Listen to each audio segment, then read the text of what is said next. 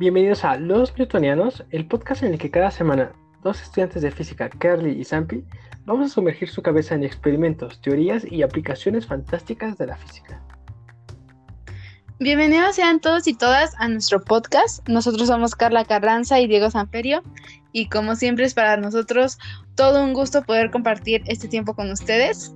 Para empezar de la mejor manera, el día de hoy nos vamos a sumergir en el mundo de los fluidos. Así es, y es que los fluidos son muy importantes, ya que literalmente están en todas partes, aunque no veamos algunos de ellos. Y gracias a que ahora comprendemos cómo funcionan, podemos hacer funcionar desde los barcos que viajan por el océano hasta los aviones que vuelan por los cielos. ¿No es algo impresionante eso? Eso suena muy loco. y bueno, todos nosotros estamos en contacto todo el tiempo con los fluidos. Y de hecho, estamos sumergidos en uno de ellos ya que a diferencia de lo que la mayoría piensa, no solo los líquidos son fluidos, sino que también los gases, ya que ambos son capaces de fluir en el medio en el que se encuentran. Y es por esta cercanía que tenemos con los fluidos que es tan importante estudiarlos, y es de aquí donde surge la mecánica de fluidos, la cual se dedica al estudio del comportamiento de los fluidos, y se divide en dos subramas, por así decirlo, las cuales son la estática y la dinámica. Por una parte, la estática se encarga del estudio de los fluidos cuando se encuentran en reposo, están quietecitos, y la dinámica cuando estos se encuentran en movimiento. Bueno, eh, toda esta rama de la mecánica de los fluidos nace durante las primeras décadas del siglo XX y un científico muy importante que hizo muchas aportaciones a esta rama fue Blaise Pascal, que él empezó a relacionar la hidráulica con la hidrodinámica, lo que lo llevó a establecer su principio, que es el principio de Pascal, que es el que nos explica que si nosotros le aplicamos una presión a un fluido en equilibrio, eh, que es decir, que está estático y que además está contenido dentro de un recipiente, lo que va a pasar entonces es que el fluido va a aplicar la misma presión a todas las direcciones del recipiente que lo contiene. Un ejemplo de, de una aplicación de este principio, por ejemplo, son las prensas hidráulicas, las prensas mecánicas y los gatos mecánicos, entre otros, que la función de estos, estas máquinas es que si nosotros ejercemos una fuerza o una presión, lo que va a hacer es que depende de la máquina que sea, podemos levantar carros, podemos perforar metales, podemos doblar metales y eso pues es algo que nosotros no podemos hacer por nosotros mismos con nuestras manos, ¿verdad, Sampi? Sí, confirmo, totalmente. somos muy débiles, pero lo que pasa es que al aplicar la presión, pues por este principio toda la presión se va a distribuir por todo el, pues toda la maquinaria y van a dar como resultado todos estos procesos que nos permiten hoy en día estas máquinas y que son muy importantes y utilizamos muy a menudo. Sí, y es que es increíble cómo esta aplicación de los fluidos nos pueden dar una super fuerza, ¿no? Ya dices, para doblar, perforar o manipular metales fácilmente, ¿no? Sí, y es que pues, ¿quién iba a pensar que íbamos a ser capaces de levantar un carro o de doblar un metal? Es algo que no, no podríamos hacerlo por nosotros mismos. y eso se lo debemos a... Y bueno, otro gran científico que contribuyó a este estudio fue uno que bastante conocemos, que es Arquímedes. Y bueno, ¿quién no escuchó de él? Inventó la polea, la catapulta, tiene su espejo parabólico y muchos más instrumentos que hoy en día no son de utilidad. Pero aquí en el campo de los fluidos es conocido por su principio de flotación, conocido como el principio de Arquímedes que básicamente lo que nos dice es que si tenemos un cuerpo que está sumergido en un fluido, que este tiene que estar en equilibrio así, quietecito, estamos ahorita en pura estática, el fluido va a ejercer una fuerza de empuje hacia arriba del cuerpo. Y por eso mismo de que lo empuja es que esta fuerza se llama fuerza de empuje o fuerza de flotación. Y esta se, caracteriza porque es igual al peso del fluido que desplaza el cuerpo que se sumerge.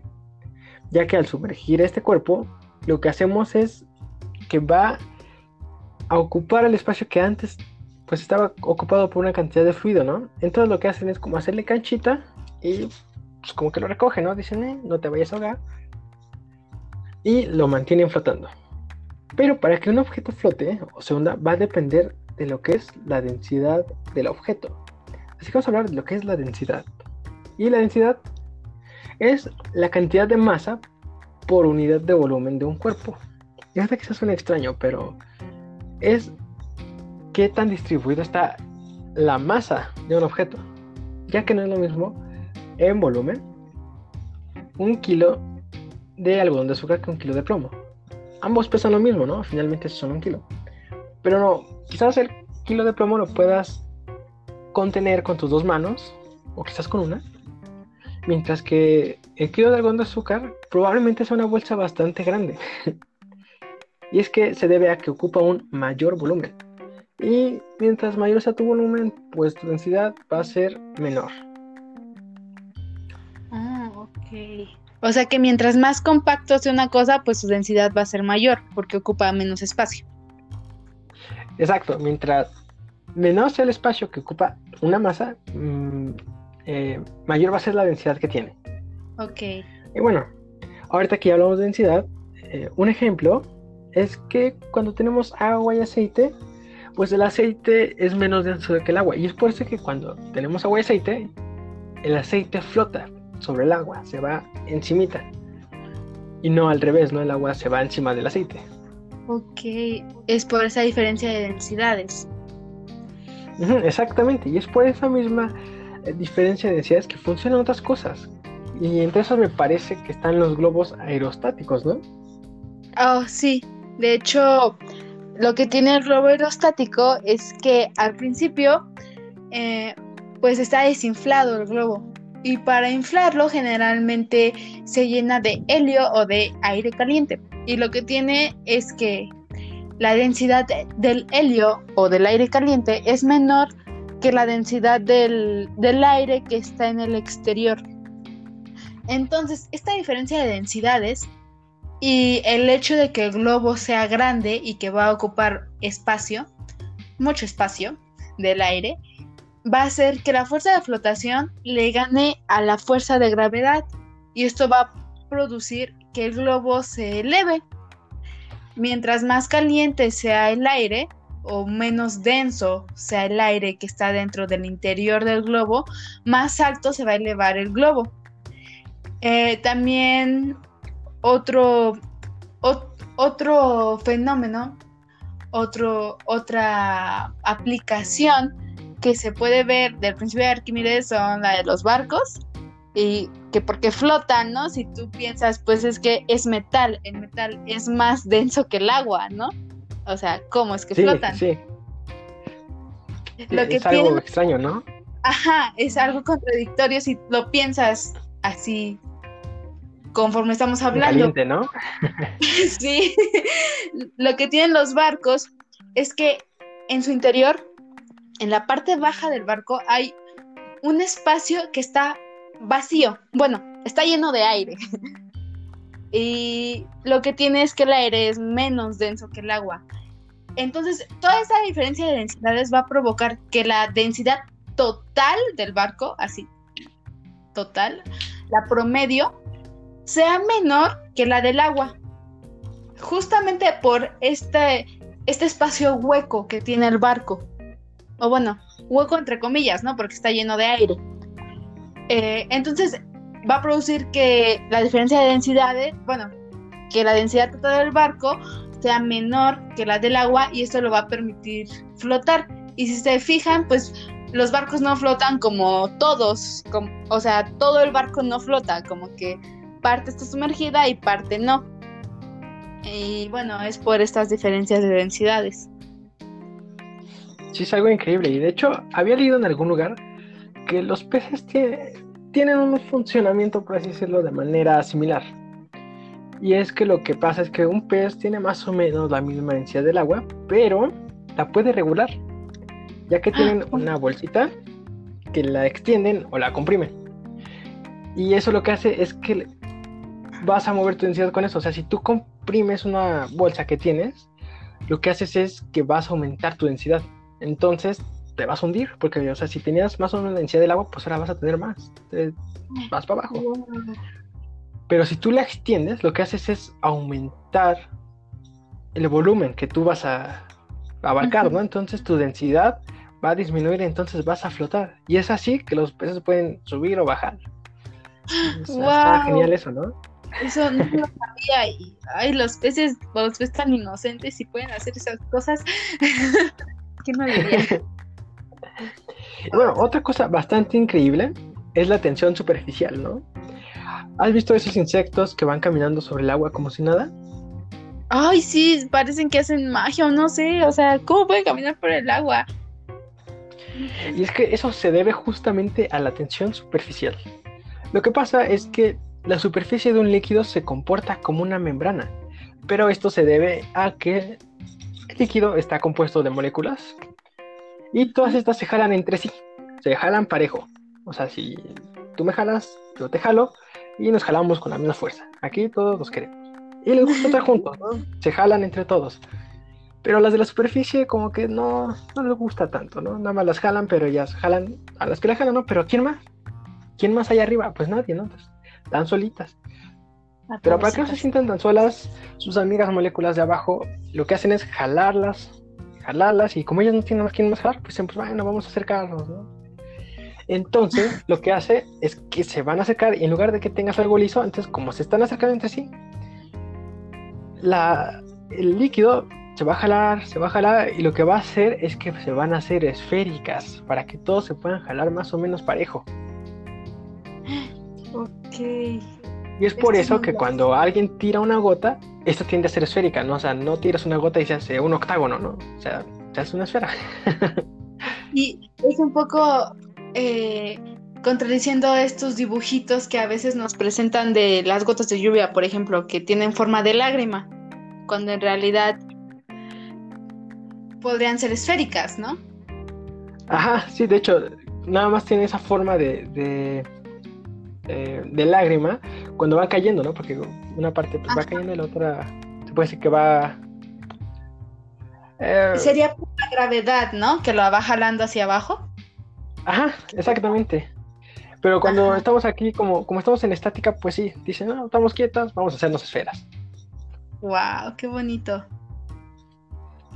Y es por eso que se comporta como una membrana. Entonces, mientras no la rompas, tú puedes caminar sobre el agua, puedes poner algo sobre el agua. Por eso también cuando pones un clip, eh, una rama livianita, bueno, no rama, sino como, bueno, sí, esas ramitas, las que son más flaquitas, esas pues pueden flotar, las hojas, todo eso, porque no rompen la tensión.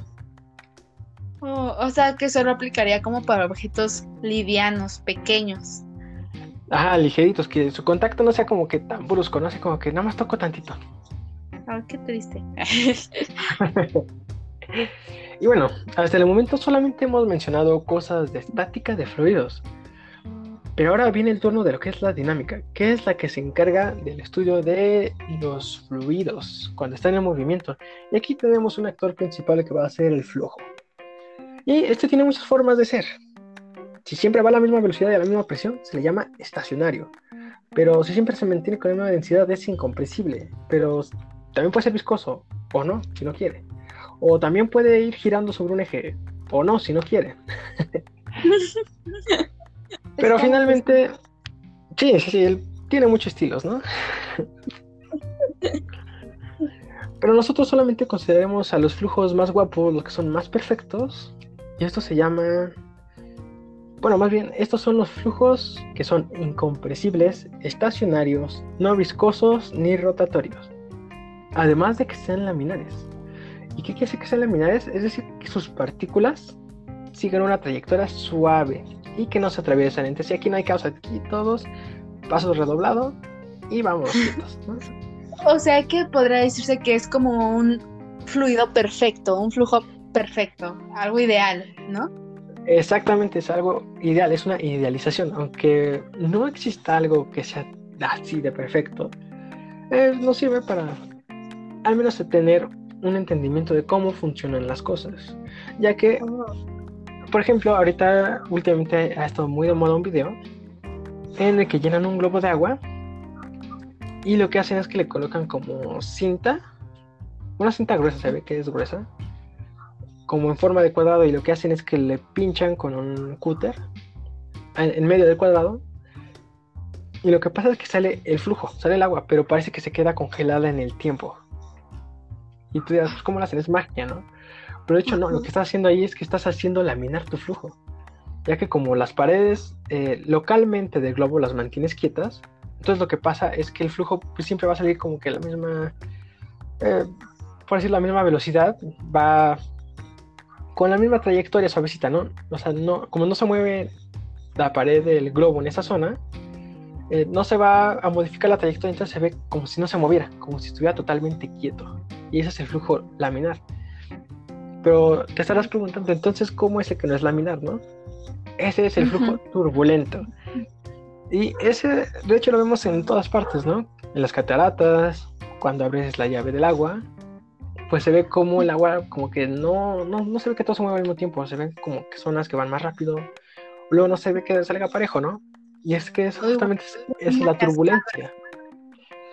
Ajá, exactamente. O sea, como que es un movimiento más impredecible, ¿no? Puede tener remolinos, vórtices y eso sí ya es más complicadito, ¿no? Aquí no, aquí todos se portan bien. y bueno, estos flujos perfectos se van a comportar de una manera particular. Cuando más rápido van, menos presión ejercen en el recipiente que lo contiene. Es como cuando vas en el metro, ¿no? Tú andas tranquilito, agarrado el tubo mientras te, mueves poquito, ¿no? Ya estás disfrutando el paseo. Pero cuando se te va a pasar la estación, no, pues te conviertes en el más rápido del universo y ni siquiera te agarras de algo, ¿no? Te bajas, pero a la velocidad que más se puede. Y es lo mismo, aquí como van tan rápido, pues como que no tiene caso ir recargándose, ¿no? Entonces, mm, yo voy a lo que voy, ¿no? Pero si vas lento, disfrutando, pues sí, te recargas aquí en esta pared, este tubo que me contiene. y justamente lo que pasa, y este comportamiento es descrito por la ecuación de Bernoulli.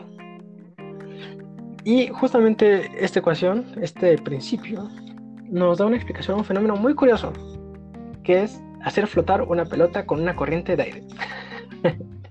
wow. Sí. Eso un poco como al juego este que tú le soplas como a un popote y entonces la pelotita, una pelotita como que empieza a flotar en el aire, ¿no? Exactamente, lo que se hace es que se pone la pelotita como no es un recipiente, o sea, lo que tienes como un popotito y la pones como que esté quieta y le soplas, pero haces que el flujo le dé de golpe lo que haces es que como el flujo le da de golpe, este va a gran velocidad, entonces lo que va a hacer es que va a empujar la pelota y la va a elevar. Pero se mantiene flotando, ya que cuando el flujo le da, este va a una gran velocidad, entonces la, presión que ejerce es menor, es una presión baja. Entonces la pelota, pues obviamente se va a ladear, ¿no? No siempre va a estar sobre flujo, entonces cuando se ladea, mm, se va a caer y ya no le va de chorro, entonces va a sentir una mayor presión, lo que lo va a jalar. Pero cuando baja, lo que pasa es que como va a gran velocidad de flujo, va a haber como un efecto de succión que la va a regresar al flujo en medio otra vez y vas para arriba de nuevo. Y es por eso que no flota perfectamente, no es que se mantenga flotando quieta, ¿no? Lo que pasa es que si lo observas, flota como que se mueve, ondulea y cae pero vuelve a jalarse y, sube. Y así se mantiene todo el rato, porque no es un movimiento estable. lo que pasa es que es esa interacción entre la diferencia de presiones que la succionan y la mantienen ahí. Oh, y este efecto se llama efecto Venturi. Pero cuando nuestro flujo no es tan perfecto, no es tan guapo, la explicación se debe a otro efecto, que es el efecto Coanda. Y lo que pasa es que debido a que este flujo ya puede ser viscoso, ya puedes tener otras características, lo que va a pasar es que el flujo va a rodear la pelota.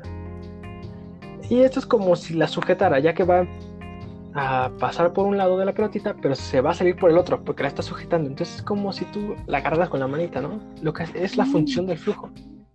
Por una parte, como sale, como que le empuja hacia el lado contrario pero como del otro lado contrario te estás pasando también el flujo, entonces como que la mantienes ahí, es como si la agarras con un ganchito. Entonces también por eso lo que hacen es que se la puedes ladear. O sea, te puedes mover, puedes ladearla, entonces puede como que flotar de ladito. Eso está genial y esa es la explicación. Y de hecho, si Oh. ustedes ahorita no se lo imaginan, eh, no olviden darle like a la página de los newtonianos y seguirnos en Instagram porque ahí estaremos subiendo todo el apoyo visual de los capítulos que vayamos haciendo. Sí, vamos a, a publicarles muchas cosas para que todo esto sea más, eh, para que lo puedan observar y se puedan maravillar con todo lo que les estamos diciendo porque es muy increíble. Sí, eh, de verdad que lo es. Y les va a gustar mucho esto, cómo se ve. Pero bueno, esto es el funcionamiento de los flujos a grandes rasgos. Esto es muy hermoso, muy impresionante. Y bueno, ya que estábamos sumergidos en todo esto de los fluidos el día de hoy, pero eh, creo que ha llegado el momento de despedirnos.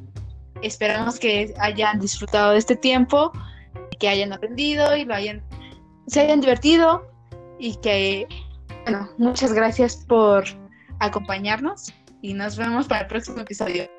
Hasta luego. Hasta luego.